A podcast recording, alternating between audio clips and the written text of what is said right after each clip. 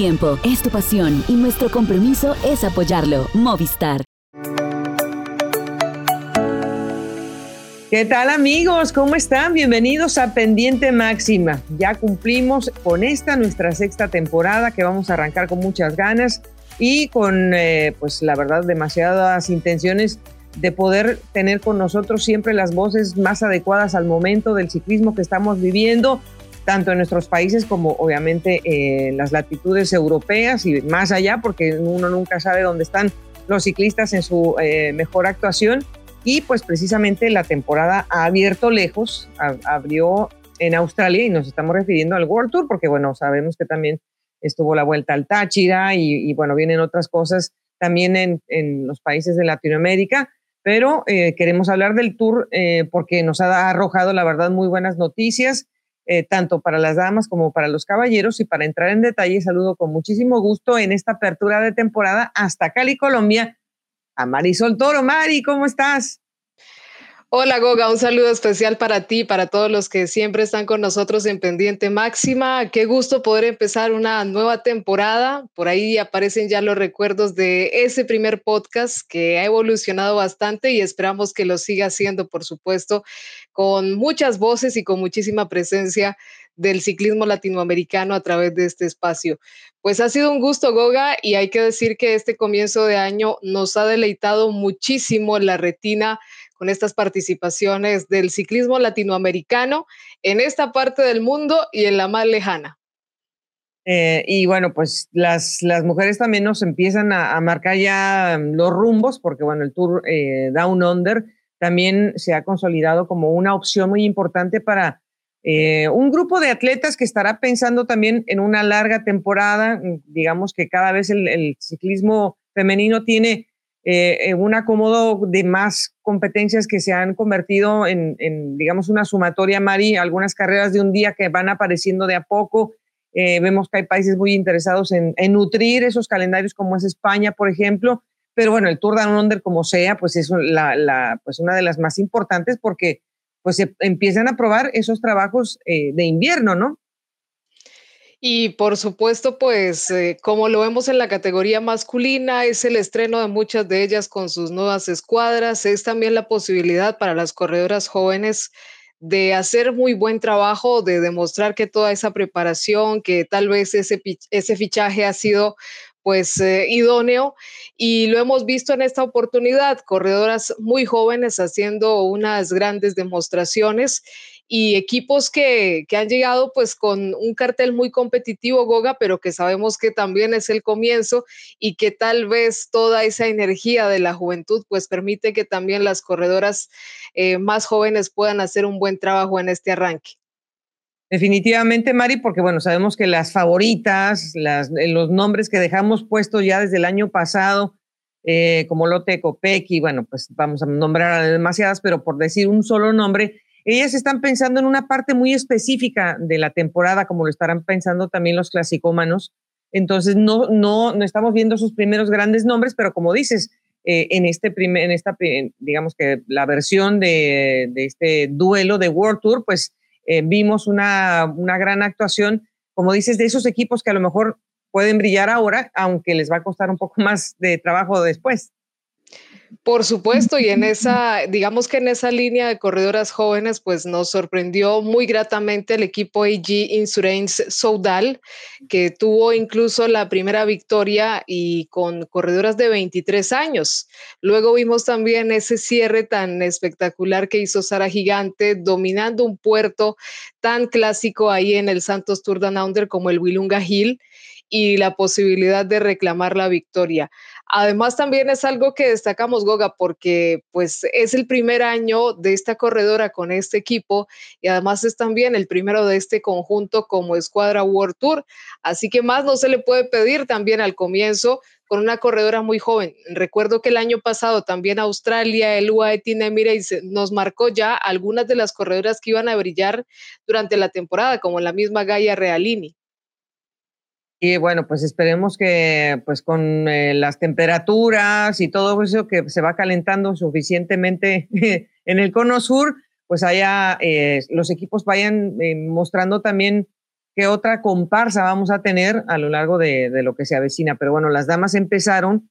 Hay que decir que creo que en la versión de los caballeros también hemos tenido, mm, no es, no es que nos queramos sorprender, por ejemplo, de Sam Wellsford, pero sí que el equipo del Bora Hansgrohe el año pasado, pues adoleció de, una cantidad quizás más alta de victorias con las que terminaron Mari, y el que hayan traído a un corredor que a lo mejor había pasado por el radar de mucha gente y que no le habían puesto mucho eh, los ojos, resulta que este australiano eh, con Danny Van Poppel están eh, haciendo una magnífica mancuerna. Imagínate lo que nos espera de Sam Wellsford para las siguientes cuotas de, de sprinters.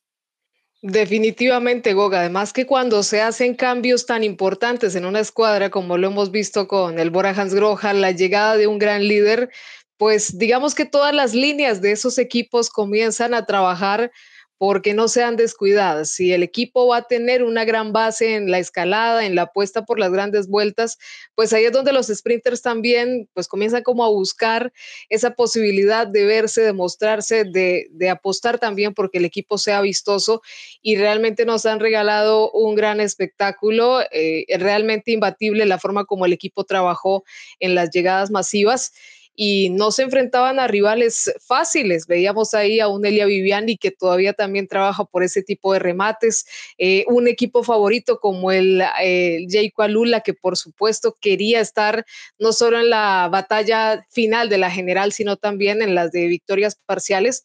Y creo que es un buen comienzo para el Bora Hans Grohe, que como decimos, tiene toda la atención en todas sus líneas este año. Pues estos del, del Jaico, pues hubieran querido ellos dominar y tenían con qué, bueno, porque pues estaba obviamente Simon y estaba el regreso de Caleb. No se pudieron dar las cosas, eh, incluso quedaron también un poco dolidos después de la salida de Luke Plapp, que acaba de regresar también a refrescar, digamos, las filas, un corredor muy joven, pero que pues se cayó y terminó, la verdad, bastante dañado como otros que también salieron por, por la virtud de la caída, pero me parece que el Jaico ha sido uno de los grandes perdedores de esta eh, edición del Tour Down Under, pues por estas circunstancias de irse, digamos que con las manos vacías. Y en cambio, eh, Mari, yo creo que lo que hizo el equipo del, del Israel Premier Tech eh, es demasiado valioso. Me, me, parece que fueron muy, muy inteligentes, guardaron sus, sus mejores fichas para el momento cumbre, que fueron las últimas dos etapas pero sobre todo se les vio muy activos adelante, dominando también la cabeza de ese pelotón, controlando su destino.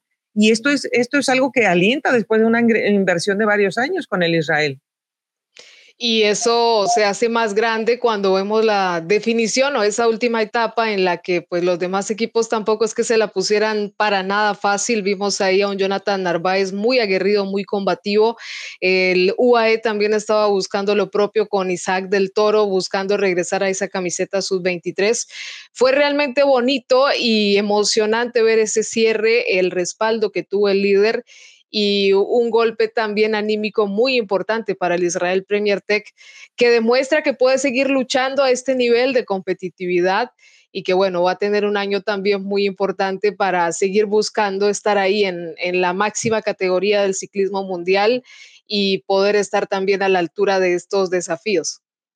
Eh, estamos hablando de, Stephen Williams, que bueno, es un corredor que ya es maduro porque tiene 27 años, pero pues necesitaba una plataforma y finalmente se ha dado con el título y una victoria, además rematando eh, en este último eh, tramo, que no fue nada, nada fácil porque había que ser muy calculador y técnico. Em, también una mención para Oscar Only, que sí, ese sí es un corredor más joven, está con el, de, el DSM Firmenich y es un pues, muchacho que también yo creo que eh, puso el pie en el agua y más o menos estaba tibia, pero pues no le alcanzó al final para defender la camiseta de los jóvenes que finalmente se lleva Isaac del Toro. Y para que no nos digan nuestros amigos, es que ¿por qué no han hablado de los latinoamericanos? Porque queríamos dedicarle un poquito más después de hacer un repaso, eh, Mari, porque ya mencionaste a Jonathan Narváez. Eh, el, el Ineos Grenadiers por algo se quedó con Jonathan, lo, lo, lo, firmó, le extendió contrato porque es que es un corredor que primero viene a presumir una medalla de Juegos Panamericanos en la ruta Mari y segundo, o sea, viene, viene extremadamente bien preparado Jonathan. No quedó duda de eso durante la carrera, del trabajo previo que hizo para estar en muy buena condición. No es fácil pelear contra los australianos y también al nivel World Tour, pero digamos que los australianos siempre llegan con un gran nivel competitivo a esta carrera que es la más importante de su calendario. Y lo que decíamos, la batalla, la forma como se mostró durante toda la carrera hasta el final, pues da cuenta de ese buen nivel competitivo que logró después de esta preparación o de la pretemporada. Fue un año cargado también el 2023 para Jonathan Narváez y bueno, aquí viene un golpe de confianza. Estas carreras también son esa oportunidad, Goga, para aquellos que trabajan mucho tras bambalinas, porque eso es lo que siempre ha hecho Jonathan Narváez. Eh, cuando se le da la oportunidad de salir al frente, pues hace este tipo de demostraciones y qué bueno que la ha aprovechado de gran manera porque de verdad que pues el campeón es solo uno, pero también nos queda ese recuerdo de los que luchan y batallan hasta el final y Jonathan realmente hizo un gran trabajo para su equipo en este Santos Tour Down Under. Se vio una, una buena combinación del equipo, tomando en cuenta que, bueno, Elia, Viviani, pues es un veterano, pero compartió la escena. Eh, el mismo Jonathan participó también para que Elia pudiera tener su oportunidad. Eh, Filippo Gana, lo veo que va a empezar un poco más eh, digamos que más lento, porque el año pasado empezó muy bien, por ejemplo, en la Vuelta a San Juan, que este año no se hizo. Entonces creo que, bueno, el Ineos eh, son, son buenas noticias tener un podio en una, en una carrera de World Tour. Eh, yo creo que ellos van a, obviamente, a partir de aquí, pues la, tienen que dar un paso más grande en las que vienen, pero es una, es una buena oportunidad para retomar, digamos que, pues buenos aires, ¿no? El equipo está en una, digamos que en una zona de transformación, ahora que se anunció ya también oficialmente que David Raceful ya no estará al frente, ya no va a intervenir para nada en el equipo de ciclismo, aunque sí con otras em, eh, entidades deportivas con, el mismo nominativo de patrocinio. Pero bueno, llegamos al momento más fuerte y el que más emoción me da a Mari, porque bueno, eh, seguramente al que le tocó verlo en vivo, pues claro, saltó de la cama porque de este lado era muy noche, pero pero cuando ganó su primera etapa, que fue la segunda, Isaac del Toro, eh, quizás se sabía quién era en el pelotón, pero, pero es que Isaac ese día hizo un poco de todo. O sea, eh, ayudó al equipo Mari, luego por ahí se fue quedando un poco atrás, luego volvió a regresar y de repente ataca para imponerse a, la mayoría de los sprinters. Eh, no, no cabe duda de que este corredor no tiene no tiene ningún miedo, no, no, le, no le ha importado un poco la, eh, la sombra de otros corredores World Tour y en cambio sí ha buscado esa oportunidad para, para ser protagonista y, así fue. Entiendo completamente, Goga, la emoción que sientes porque pues eh, es que sin ser mexicana, la forma como atacó, como buscó la etapa, realmente nos emocionó y nos causa, eh, es muy grato cuando vemos a estos corredores en algunos países decimos que tienen sangre fría o que no, no les corre sangre en la cara porque tienen esa capacidad de apostar por un final que tal vez todos podemos decir, no, va a ser imposible que se logre. Era una llegada masiva. Eh, realmente fue espectacular.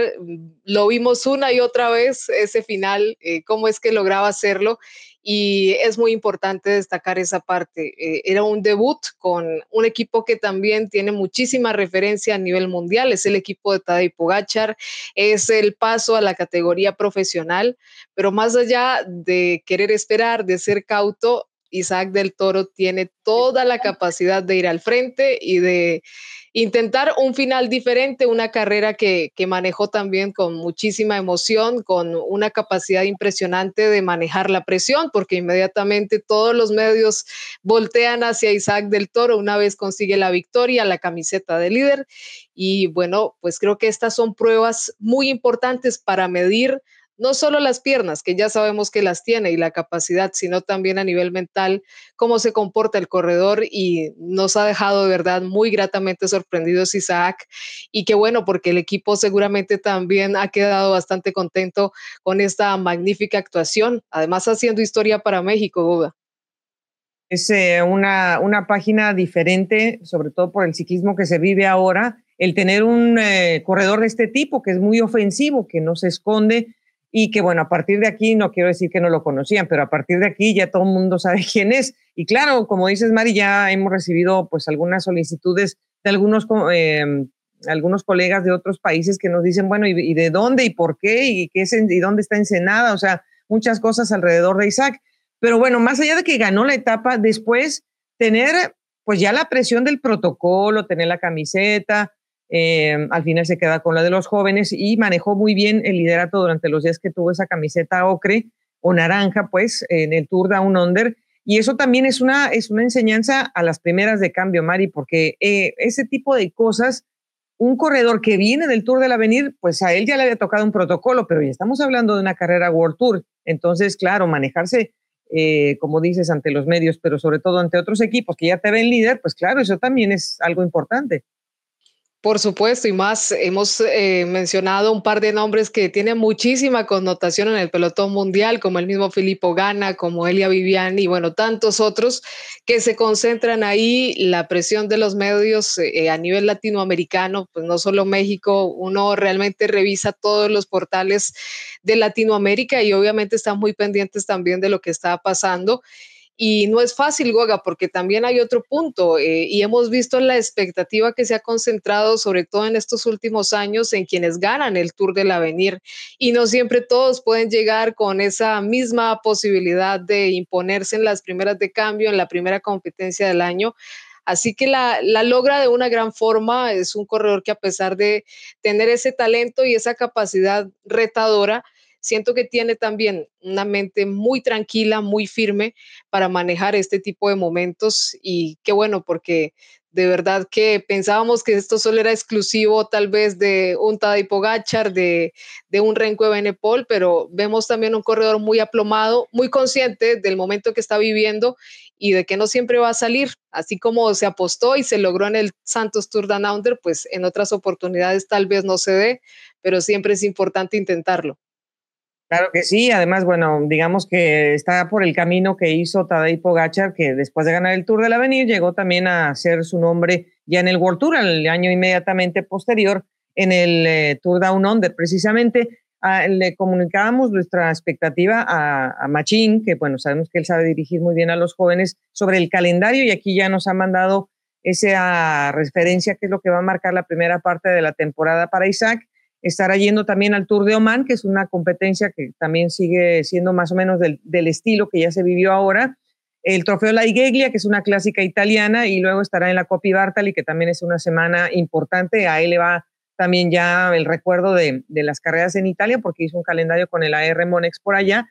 Y estaría en el Gran Premio Miguel Indurain, que creo que le va muy bien a sus características, y luego en la vuelta al País Vasco, Mari. Así que, pues estos son eh, importantes ya eh, puntos eh, para saber qué es lo que puede hacer Isaac, pero sobre todo para que él se siga conociendo y podamos, no ahora, porque mucha gente ya me lo quiere definir como un corredor tal o cual.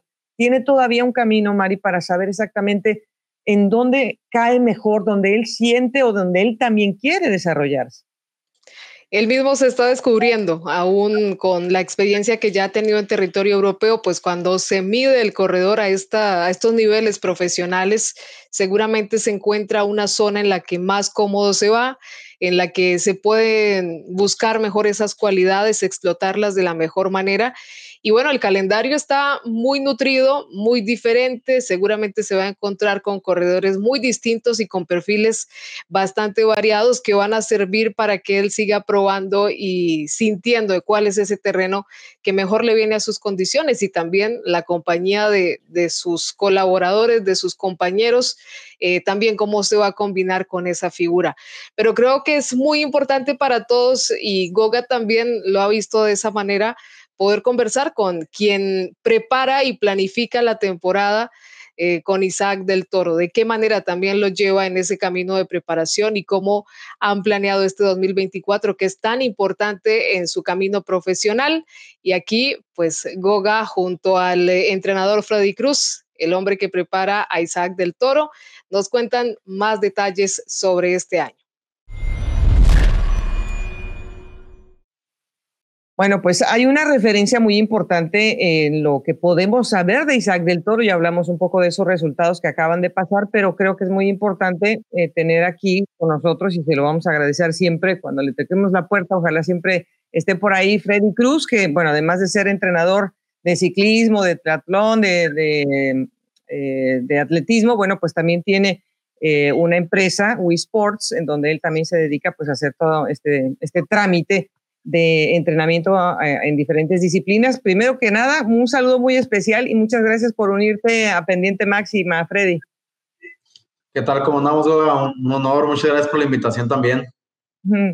Estamos muy contentos, pues claro, ¿verdad? Con los resultados que tiene Isaac, pero sí queremos eh, eh, entrar contigo en la materia de esa base de preparación, porque, bueno, pues lo que él dejó en la mesa con el Tour del Avenir, claro, pues fue un punto muy alto de su proceso físico, pero viene un momento también eh, de relax y de preparación para, para el invierno. ¿Cómo fue para él esta, esta curva, Freddy, para poder regresar a lo que vimos en el Tour Down Under? Eh, pues bueno, la venir fue en finales de agosto y después de eso tenía uh, puesta otra vuelta, ¿no? O sea, el Tour de Serbia, era en creo que septiembre, mediados finales, que terminaron, terminó, terminaron oyendo ya el equipo y la verdad que Isaac, ya con todo lo que vivió, la venir y la presión y todo eso, ya no, ya no quería, ya me dijo, sabes que ya no quiero correr todo el año, o sea, ya quiero cerrar aquí la temporada.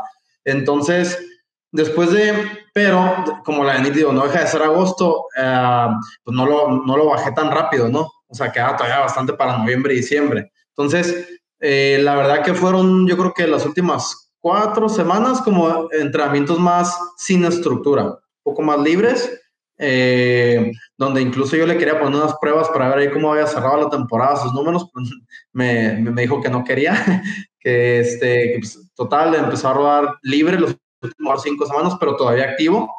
Y obviamente se le vinieron muchos compromisos de viajes y gran fondos y todo como embajador, etcétera. Entonces, todos esos, los últimos, yo creo que de finales de agosto hasta como octubre, noviembre, estuvo así sin estructura y luego ya lo bajé unas tres semanas más o menos. Dos semanas y cacho que se terminó prolongando a tres, casi un mes por igual, por temas de compromisos, viajes y ya volvimos a retomar en noviembre ya el entrenamiento más serio.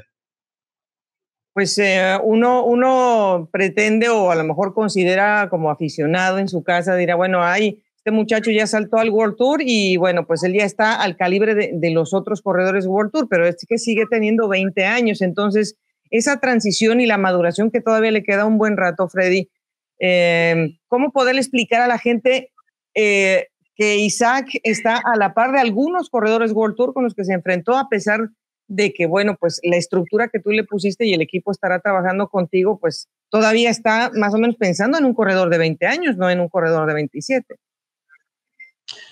Sí, es, un proceso porque pues, no deja de tener 20 años, ¿verdad? Entonces, los volúmenes de entrenamiento que se, que se manejan, aunque tenga todo el talento del mundo y aunque tenga los números de los mejores del mundo, ya lo pudimos ver, eh, le cuenta su base su, eh, comienza desde cierto punto, ¿no? Entonces la idea sí es irlo escalando año tras año, pero no le vas a meter ya el mismo volumen que corredores como Primos Roglic, Pogacar, corredores que ya están más maduros, quieras o no, ya toleran cargas de entrenamiento, volúmenes más altos, ¿no? Porque pues también ya están acostumbrados a correr grandes vueltas y todo eso. Entonces, eh, sí es importante considerar eso y, y no emocionarse de más tampoco, ¿no? Llevarlo poco a poco.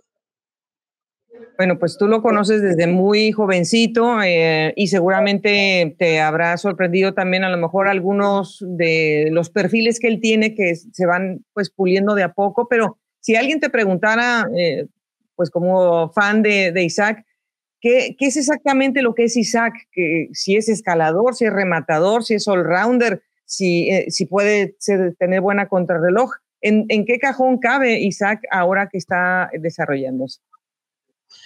Pues sí, es una muy buena pregunta. Eh, y ahorita este punto, si me preguntas, es un corredor bastante completo. Obviamente eh, escala súper bien, ya lo vimos en, Valle de Aosta, en, la Avenir, este, es de sus, sus, fuertes, sin embargo, tiene muy buenos eh, picos de potencia también en unos cinco minutos, digo, lo vimos ganar la etapa del Tour de Donner, ¿no? La, la, potencia que tiene. Entonces, creo yo que es un corredor bastante completo, obviamente no es un, o sea, tal cual la velocidad, pues no es su fuerte, obviamente, no eh, escalador, pero sí es un corredor que puede, que puede todo terreno porque creo yo, o sea, yo lo veo ganando, o sea, yo lo veo peleando tanto generales como clásicas también. Lo que sí, en, hablando de para pelear generales, sí tendría que pulir su contrarreloj, que eso eh, le hace falta, pero pues porque en, los últimos años realmente no ha tenido un foco en, entrenamientos de, crono, ¿no? Pero por su fisiología, desde, desde, luego que puede también contrarrelojear muy bien. Lo vemos con Vingegaard, Pogachar, ese tipo de corredores que son, este, que pelan la general, pues también pueden contrarrelojear, ¿no? Entonces creo yo que Isaac puede llegar a ese punto también. Muchos eh, aficionados también nos han preguntado, bueno, Isaac digamos que nació a nivel del mar y bueno, pues se ha podido encontrar muy bien en las altas cumbres que ya le han tocado vivir eh, pero bueno, lo mismo pasa con Jonas Vingegaard, que sale exactamente con esas mismas condiciones. Eh, ¿Cómo ha trabajado Isaac, eh, como lo has visto tú crecer en la, montaña? ¿Cómo, o, es simplemente una capacidad natural, Freddy, la que está aflorando en la montaña con Isaac? Sí, mira, la realidad de las cosas es que eso definitivamente tiene que tener buena genética. De, eso no, no, te salvas, ¿verdad? Para andar ahí con esos números ahí arriba pues los contamos con las manos, ¿verdad? Los corredores que tienen estas, estas capacidades, porque dentro del World Tour también hay niveles, ¿verdad? Entonces, son estos pocos corredores los que destacan. Entonces, definitivamente la genética tiene mucho que ver. Eh, y el tema de, de la preparación, eh, sorprendentemente, no necesariamente tiene que estar entrenando subidas todo el tiempo para escalar. Sí, este, viene mucho la genética y, y realmente puedes realizar entrenamientos eh, variados para, para poder subir. O sea, definitivamente no, no, te tienes que cerrar a solo entrenar eso para poder escalar. Eh, y creo que también un poco el arquetipo de, de, aquel escalador mexicano de hace dos o tres décadas eh, se está rompiendo un poco. Eh, tenemos corredores muy altos como Eder Friday, por ejemplo, que bueno, tiene otras características, pero bueno, creo que el, el arquetipo que tiene Isaac está muy a la altura de, del ciclismo moderno, ¿cierto? Sí, ha cambiado mucho todo eso. Antes se enfocaba muchísimo en el peso, ¿verdad? De que bajar lo más que se podía y, hasta pasar hambre y, todo eso. Hoy en día eh, ya estudios nuevos, la ciencia dice que incluso, obviamente controlado, ¿verdad? Pero comiendo más eh, vas a rendir mejor, ¿no? Hablando del tema de los carbohidratos, todos. Entonces, su complexión le permite le permite estar, ah, pues le permite hacer de todo un poquito, ¿verdad? Y, no necesariamente ya tienes que estar pasando hambre o estar lo más flaco, liviano que se pueda para escalar y para pelear las, grandes vueltas o la, general, ¿no? Bueno, Freddy, yo sé que vamos a tener muchas charlas, esperemos eh, en Dios que esto vaya muy bien como lo hemos visto hasta ahora, pero sí quisiera em, que con tu perspectiva nos, compartieras y a la gente, porque pues en este momento todo el mundo está muy emocionado, le han puesto cualquier número de adjetivos a Isaac, eh, lo vamos a seguir queriendo eh, siempre como torito, no sé quién más le quiera poner otra cosa, pero bueno, lo que sí quisiera es que le dijeras a la gente, en este momento, ¿en dónde está Isaac parado y, en y qué, qué, se espera de este primer año? Porque es un, es un año sumamente importante para él. Sí, creo que eh, está en una muy buena posición porque el calendario, el calendario que, le acomodaron son carreras donde puede ir ah, sin presión, sin embargo, buscando eh, un resultado ¿no? importante, como lo podemos ver en el Tour Down Under. Entonces, se le acomodó un calendario para eso, para que aprenda, para que se desarrolle, para que agarre experiencia. Sin embargo, competencias donde pueda estar peleando por la victoria. Entonces, creo yo que eso es lo correcto porque de nuevo tiene 20 años y aunque ya pueda codearse con los mejores, pues bueno, no hay como llevarlo progresivamente porque la, lo ideal es de que perdure en el deporte, ¿no? Los siguientes 10, 15 años, todavía le queda muchísimo tiempo si nos ponemos a pensar. Entonces, eso es, está en una muy buena postura, creo yo. y el equipo lo está cuidando. obviamente. Totalmente, Freddy. Yo creo que es uno de los equipos que ha sabido llevar muy bien a los jóvenes, aunque bueno, hay muchos ahí, hay mucha competencia también, pero bueno, él ya empezó muy bien eh, con esta apertura de temporada. Y bueno, finalmente, ¿qué es lo más fuerte de Isaac? ¿La pierna, el corazón o la cabeza? Híjole, eh, es que ah, tienes que tener todo, pero si me preguntas, la cabeza. Eh, realmente Isaac tiene unas características muy, muy impresionantes porque es un corredor que que se sabe enfocar mucho, es muy resiliente, muy determinado, entonces eh, tú lo ves en todas las carreras y, y, desde niño actuaba como un profesional, o sea, muy enfocado, muy serio en lo que hace, en su trabajo. Entonces, y, y además, digo, en las carreras, pues sabemos que tienes que también saber sufrir, ¿no? Ya, o sea, en momentos de presión, de, de, como el grupo se está moviendo, hay caídas, hay nerviosismo, entonces Isaac sabe llevar a la calma y creo que eso le ayuda muchísimo, definitivamente la mente pues eh, vamos a seguir confiando de que el hombre, yo creo que no va a perder la brújula porque se ha mantenido muy sereno, incluso ante las grandes alegrías que está viviendo. Freddy, pero te agradezco muchísimo que nos dejes ah, un poquito abierta esta ventana. Eh, estaremos contigo en algún momento de la temporada volviéndote a visitar para ver cómo va em, ese desarrollo que compartes tú con el equipo para, para el bien de Isaac. Muchas gracias, Goba. Pues un gustazo estar aquí de nuevo. Muchísimas gracias, Freddy Cruz, el entrenador que formó a Isaac del Toro en territorio nacional. No se vayan porque hay más eh, después de esta pequeña pausa. Bueno, Mari, pues te agradecemos mucho que hayas eh, dado eh, la patada inicial de esta temporada y nos vemos la próxima semana porque vamos a tener mucho más que hablar alrededor del Tour Colombia seguramente, Mari. Hasta la próxima. Por supuesto, Goga, un gusto y todavía no se vayan porque sigue más conversación de ciclismo aquí en Pendiente Máxima. Un abrazo para todos. Bueno, prometimos regresar y ahora estamos hasta Medellín, eh, en Colombia, obviamente, con, con Eder Garcés, eh, que bueno, vamos a abrir nuestro segundo año de colaboración con ADN Cycling. Y bueno, Eder es el director y muy pronto vamos a estar juntos porque vamos a hacer cobertura en Colombia en unos cuantos días, Eder, pero eh, primero un saludo, ¿cómo está todo por allá antes de que viajes? Todo muy bien, Goga. Un saludo para ti, por supuesto, para toda la gente en este nuevo año, que esperamos que sea un año de mucha prosperidad para todos y que nos sigan acompañando aquí en Pendiente Máxima. Aquí pues todo muy bien ya la temporada se abrió, Feria de Manizales, vuelta al Táchira y ahora pues nos preparamos para empezar la cobertura grande aquí en el país con campeonatos nacionales y Tour Colombia. Exactamente, por allá vamos a estar, pero bueno, antes de que entremos a, sobre todo los campeonatos nacionales, que es el primer evento que tenemos ya casi en puerta, sí quería que tocáramos un poquito lo que fue la presentación del equipo Siste Crédito, porque se ha convertido en una referencia de muy alto calibre para otras organizaciones en Colombia, Eder, por primero el ímpetu que tiene eh, el director de la marca, que pues es mucho, y segundo porque están abriendo opciones para categorías menores y sobre todo para mujeres también.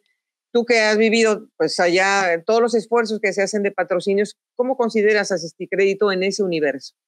Bueno, el Team Crédito lo considero un equipo que puede ser tomado como ejemplo porque en estos vaivenes de la economía en este momento es muy difícil que un solo patrocinador se la juegue por, por llevar las riendas de todo el sustento económico. Es muy complicado y pues así lo ha decidido don Álvaro Villegas, que es el dueño de, de Siste Crédito. Y pues tiene un sello muy de Gabriel Jaime Vélez, que es su manager y director que siempre le ha gustado desde sus épocas del orgullo paisa, tener el semillero, tener ciclistas en formación para luego convertirlos en buenos campeones. Y pues son 40 ciclistas entre damas prejuveniles, hombres prejuveniles, juveniles, sub-23 élite y damas élite.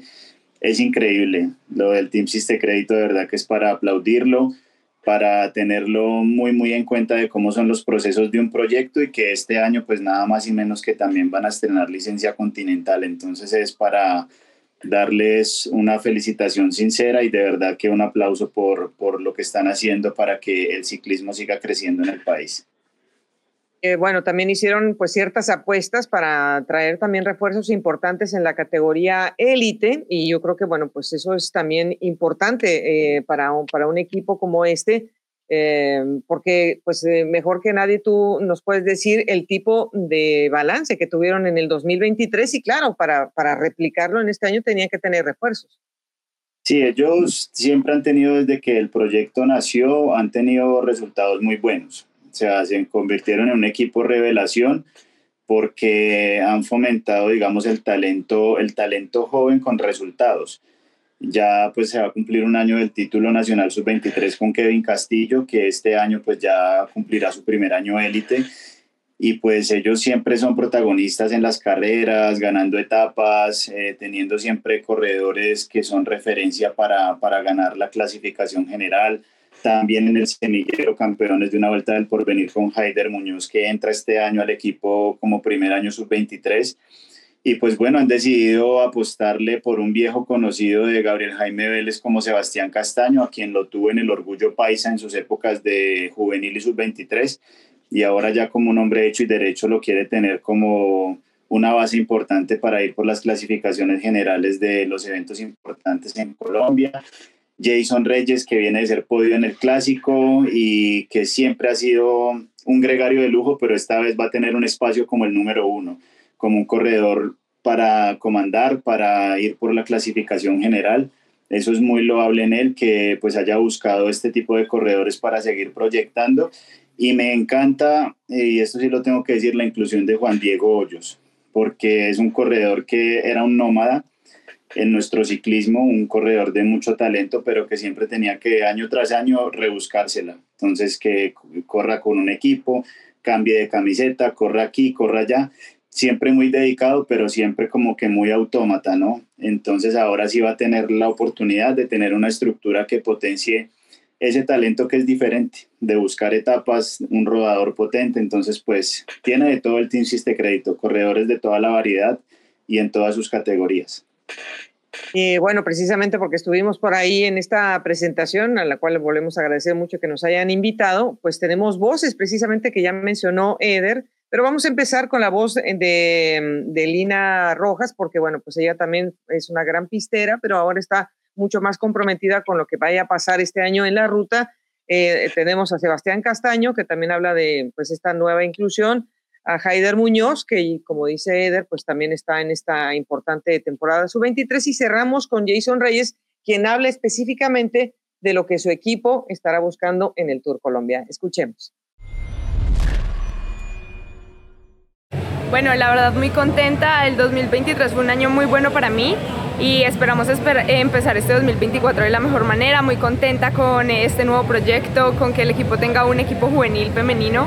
Creo que hacía mucha falta esto en Colombia que le den más visibilidad al deporte femenino y al ciclismo femenino en especial. Entonces muy contenta de que tengan en cuenta este equipo femenino, que el equipo femenino, el, el ciclismo femenino está creciendo demasiado, demasiado. El año pasado quedamos muy contentas con las carreras que hicimos, pero nos hizo mucha falta estar más en la pelea en las carreras importantes, que es a la final lo que le apuntamos. Eh, digamos que yo estuve un poco alejada porque estuve corriendo mucha pista el año pasado, entonces no pude preparar también estas carreras, pero esperamos este año prepararlas de la mejor manera y estar en la disputa en la Vuelta a Colombia y el Tour Femenino. No, creo que en cambio, después de cuatro años en Colombia, en el Orgullo Paisa, el equipo que me vio crecer, que me vio crecer al lado de la mano de don Gabriel Jaime Vélez, nada, yo creo que es muy motivante volver donde él, volver donde el que me dio la mano y me permitió dar el primer paso al profesionalismo es de mucha motivación, de mucho orgullo llevar esta nueva marca entre pecho y espalda, estos nuevos colores y más con unos objetivos tan grandes que nos trazamos para el año. Eh, muy feliz, orgulloso de pertenecer a esta familia, a este gran equipo que es Team Siste Crédito. Eh, para este año venimos con toda, venimos muy fuertes, muy motivados. Eh, queremos hacer las cosas de la mejor manera para mí, para mi crecimiento y para el crecimiento de todo el equipo. Entonces creo que ahorita en los nacionales vamos a mostrar qué es lo que tenemos, en la Vuelta de la Juventud también, que es un, es un logro que queremos llegar a tener. Y bueno, eh, aportar a todo el equipo lo que tenemos y lo que podemos dar. Una oportunidad de que el equipo haya crecido y sea continental, porque pues ese es el sueño de todos, ¿no? Eh, es llegar a Europa, correr en un equipo World Tour, pero creo que vamos por buen camino. Entonces, si el equipo me da la oportunidad de ir a correr a otro país, a otra parte fuera de Colombia, creo que lo haría de la mejor manera, mostrando lo mejor que tengo y siempre alcanzando siempre el triunfo. Eh, bueno, en, inicio eh, llevaremos un equipo muy compacto. La idea es hacer una buena general con, con, el que sea. En principio me siento muy bien, me creo capaz de liderar el equipo, y, pero creo que la carretera la va poniendo uno en su lugar y sin duda pues tiraremos para el que mejor esté. Bueno, el recorrido está muy complicado, duro, Creo que hay mucha opción de, de, hacer una buena general. Quiero hacer y enfocarme en, la general del Tour y destacar entre los mejores. Bueno, ahí por eh, final escuchábamos entonces a, a, Jason Reyes, que bueno, pues está muy contento con esta nueva oportunidad, como ya nos decía Eder, y precisamente pues parte de esta nómina va a estar eh, en los campeonatos nacionales Eder, que bueno, para mucha gente que está pues lejos de territorio colombiano, pues sí queremos pintarle un poco lo que, lo que nos espera y la dificultad que van a tener tanto en la contrarreloj individual como en los eventos de ruta para mujeres sub-23 y categoría élite en los caballeros Eder, empezando por una pequeña modificación que se hizo en el trazado de la contrarreloj individual, pero ¿qué características tiene eh, para hombres y mujeres?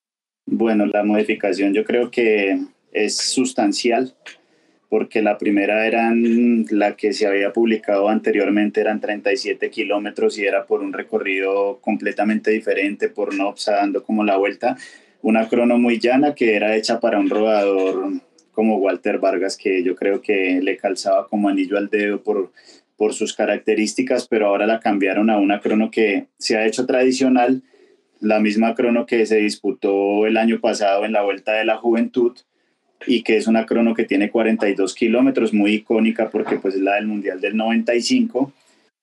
42 kilómetros muy duros, son muy, muy complejos, un terreno muy quebrado y pues es un terreno en el que para corredores como Rodrigo Contreras, eh, para corredores como Daniel Martínez, incluso si está de pronto, no sabemos si es una incógnita, pero si está bien Egan puede hacer una buena crono entonces es, es una crono que, como decimos nosotros acá, es carnuda, es dura, es para un corredor de, de mucha fuerza. Y pues vamos a, a, ver si de pronto también en una de esas, pues Walter también, que es un corredor que ha hecho cronos en todos los terrenos, pues también puede confirmar su, su posición y su estatus como en este momento el mejor cronoman de, del continente. Eh, está precisamente viendo estos eh, trabajos de algunos corredores que pues estarán también eh, ingresando a esa lista. Incluso vimos a Nairo Quintana también haciendo uso de la, de la bici de contrarreloj individual. Entonces, como dice Ceder, si tiene pues esa característica de, pedalear con potencia por, por este, la dificultad de ganancia de metros, pues bueno, pues podría abrirse un poco más la cartera y bueno, en otras ocasiones también Rodrigo Contreras se ha quedado como el 5 para las 12, a ver si eh, en esta ocasión le toca. Sí, es verdad, es verdad, Goga, pues es una crono que le viene muy bien, él ya la conoce muy bien, la ha ganado en eventos como, pues en eventos de, de orden nacional y pues yo creo que para él, digamos, el cambio a algunos le afecta y a otros le sonríe. Entonces yo creo que para él es algo que le sonríe mucho porque va a ir mucho mejor y esperemos, esperemos a ver qué para porque dentro de todos los corredores World Tour que vayan a participar también siempre tienen como ese puntico y no nos olvidemos de Nairo, ¿no? Pues Nairo no corrió el año pasado, pero, pero Nairo ya sabe lo que es ser podio en una contrarreloj nacional. Nairo es un corredor de clase, un corredor que no ha dejado de entrenar y que está en buena forma, entonces también de pronto en una de esas también puede dar alguna, alguna sorpresa también se puede esperar por parte de él y lo hemos visto entrenando. Claro. Eh, y bueno, entre las damas, eh, ¿podemos seguir apostando por una veterana o podemos esperar a una joven imponer, imponerse con eh, la crono? Pues en las damas, Goga, pues yo pienso que no cambiará mucho, digamos, como que esa baraja, ¿no? Porque pues uno ya mirando la lista, ha visto quiénes van a participar y pues uno ve que digamos que los cambios no pueden ser muy drásticos. Eh, la crono es un poco más corta, pero no va a dejar de ser dura porque los tramos duros del recorrido los va a tener. Eh, Lina Marcela Hernández pues es candidata número uno, es la corredora que ha ganado las cronos en los eventos nacionales más importantes y de hecho en los Juegos Nacionales que ganó eh, el año pasado eh, lo hizo incluso con un golpe durísimo que se dio en un entrenamiento y aún así se acuesta fuerte esa garra para, para ganar. Entonces, una corredora que va a estar ahí. Ana Cristina Zanabria, yo creería que va a estar dentro de las grandes favoritas porque es un terreno que conoce muy bien. Ella vive allá en Boyacá, entonces sabe de qué se trata el tema. Y esperar también cómo puede responder Diana Peñuela en un recorrido que es un poco más, más duro, más, más hostil pero que pues ella viene demostrando año tras año su evolución sobre la cabra y yo creo que también va a ser una referencia para, para esa competencia. Bueno, pasando al terreno de la, de la ruta y hablando de terrenos hostiles, bueno, pues se va a terminar eh, para la versión de los caballeros, eh, se va a terminar también con la ejecución de un eh, circuito que se va a celebrar íntegramente para las damas y para la categoría sub-23 CEDER. Y hablamos de un circuito en Tunja, que pues no, uno dirá, ay, sí, es un circuito y está llano, pero la verdad es que es muy duro y pues tú nos podrías explicar eh, técnicamente qué podemos esperar de ese circuito también. El icónico circuito de Tunja, el que ha graduado a muchos ciclistas y el que ha visto también desfallecer a otros. Es el circuito que yo creo que para un campeonato nacional va a ser un espectáculo. Yo creo que es un circuito demasiado selectivo, es un circuito en el que se quedan los corredores en un evento de esta magnitud y por el kilometraje se van quedando por falta de fuerzas y también pues es un circuito que va también a premiar a los, a los corredores que son en su mayoría escaladores y corredores potentes en la subida porque se acumulan muchos metros de desnivel vuelta por vuelta. Entonces eso es lo que vamos a ver. yo creo que en la categoría élite Goga yo creo que es el campeonato nacional más importante sin duda de la última década. No quiero decir de la historia porque van a salir de pronto algunos que tengan datos y en el campeonato de tal año participaron tantos, pero desde el 2015 que se hizo este primer campeonato nacional, UCI, con la participación de equipos World Tour de, esta, de este nuevo siglo, es que no, es que es increíble. Van a coincidir de nuevo en ese 2015 participaron Nairo y Rigo. Y fue una locura en Río Negro. Y ahora no me quiero imaginar lo que será con todo el apogeo que está viviendo Rigo, Nairo, que vuelve al World Tour, Nairo, Chávez, Rigo, Egan, Dani Martínez, Higuita, o sea, todos en el mismo conjunto, en un mismo escenario, en un día de una carrera que puede decir de todo, o sea, es un campeonato nacional exuberante, muy bueno y que yo creo que va a traer espectáculo en todas sus categorías. Yo creo que va a ser, va a ser muy bueno, pero de, verdad que la élite es, es increíble la participación que va a tener. Sobre todo porque los que están en el Nacional no todos van a participar en el Tour Colombia, entonces será un día muy importante para que la afición vaya a ver a ellos, a los que no van a estar en el Tour Colombia, como Daniel Martínez o como Sergio Higuita, por ejemplo. Exactamente, y se queda, por ejemplo, el único que haría falta de los grandes cracks del ciclismo colombiano es Miguel Ángel López y Santiago Buitrago, que pues es de las referencias jóvenes de, de esta nueva camada, que serían los dos que harían falta. De resto está toda la baraja. Y también hay que contar con los corredores grandes de equipos nacionales. Sergio Luis Henao es un bicampeón nacional y va a estar estrenando uniforme con el NU. Está Oscar Quiros, que también supo ganar contra los World Tour en este mismo equipo. O sea que una baraja de candidatos increíble, increíble. Los del Team Siste Crédito, el mismo GW Erco Chimano que también viene con corredores que vienen de hacer una excelente vuelta, vuelta al Táchira y Alejandro Osorio viene muy bien. Andrés Pinzón viene muy bien. O sea, es que es, es impresionante lo que vamos a vivir allá en Tunja en ese campeonato nacional. Eh, sí, la verdad es que uno empieza a verla eh, y, hay nombres que, bueno, ya, fue, estuvieron en el World Tour o participaron en el World Tour como Nelson Soto. O sea, hay muchos corredores que realmente eh, van a hacer una gran fiesta y seguramente pues estos equipos nacionales pues van a tratar también de hacer lo suyo para que se quede el título en casa. en las damas también este es un, es un circuito enteramente celebrado precisamente en esos 18 kilómetros con seis vueltas y los sub-23 con ocho vueltas. En Zoom 23, eh, ¿a, quién, ¿a quién ves? Y en Damas, ¿a quién ves con más posibilidades?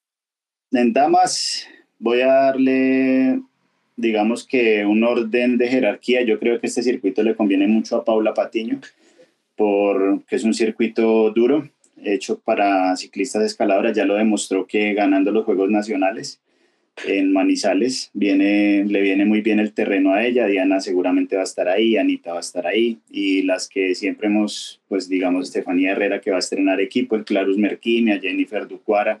Ahí hay como una baraja. Pero en la sub-23 yo creo que esa es la carrera que siempre es un poco más abierta. Es una carrera que siempre trae muchas sorpresas, pero yo le pondría unas fichas muy importantes al equipo del GW Erco y le pondría también al Team Siste Crédito porque tienen corredores muy, de verdad que son muy, muy fuertes y que les viene bien. Eh, los boyacenses obviamente en su tierra se van a hacer sentir, pero yo le pondría a un Andrés Mancipe que fue segundo el año pasado, que es muy bueno para las, las carreras de un día y yo creería que Diego Pescador es el corredor que va a ser de, de, mucha referencia en este evento, a pesar de su juventud y todo, pero ya ha demostrado muchas credenciales y creo que va a estar ahí. Imagínate, eso sería espectacular que, que Diego pudiera eh, llevarse esa camiseta a algunas competencias en Europa, así que estaremos, la verdad, ahí pegados todos de las emociones que vamos a vivir, Eder, y tú y yo nos vamos a ver por allá. Estaremos haciendo seguramente un próximo eh, podcast desde, desde carretera, así que te agradezco muchísimo siempre que, te unas a, sobre todo a este arranque de, pendiente máxima y nos vemos entonces allá en carreteras colombianas muy pronto. Claro que sí, Goga. Aquí nos veremos. Ya nos vimos en, en Medellín, aquí, en la presentación del Sistema Crédito. Ahora vamos para territorio boyacense a vivir la fiesta de Turi nacionales. Así es, bueno, hasta Eder, hasta Mondongo me llevó a comer. Imagínense ustedes lo bien que la pasamos ahora. Ahora habrá más cosas que probar, que, o si no repetir, porque hay muchas cosas buenas también que comer en Boyacá. Amigos, sí, claro que sí, Eder. Muchas gracias y a ustedes también por esta sintonía. Nos vemos la próxima semana. Hasta luego. Hasta luego.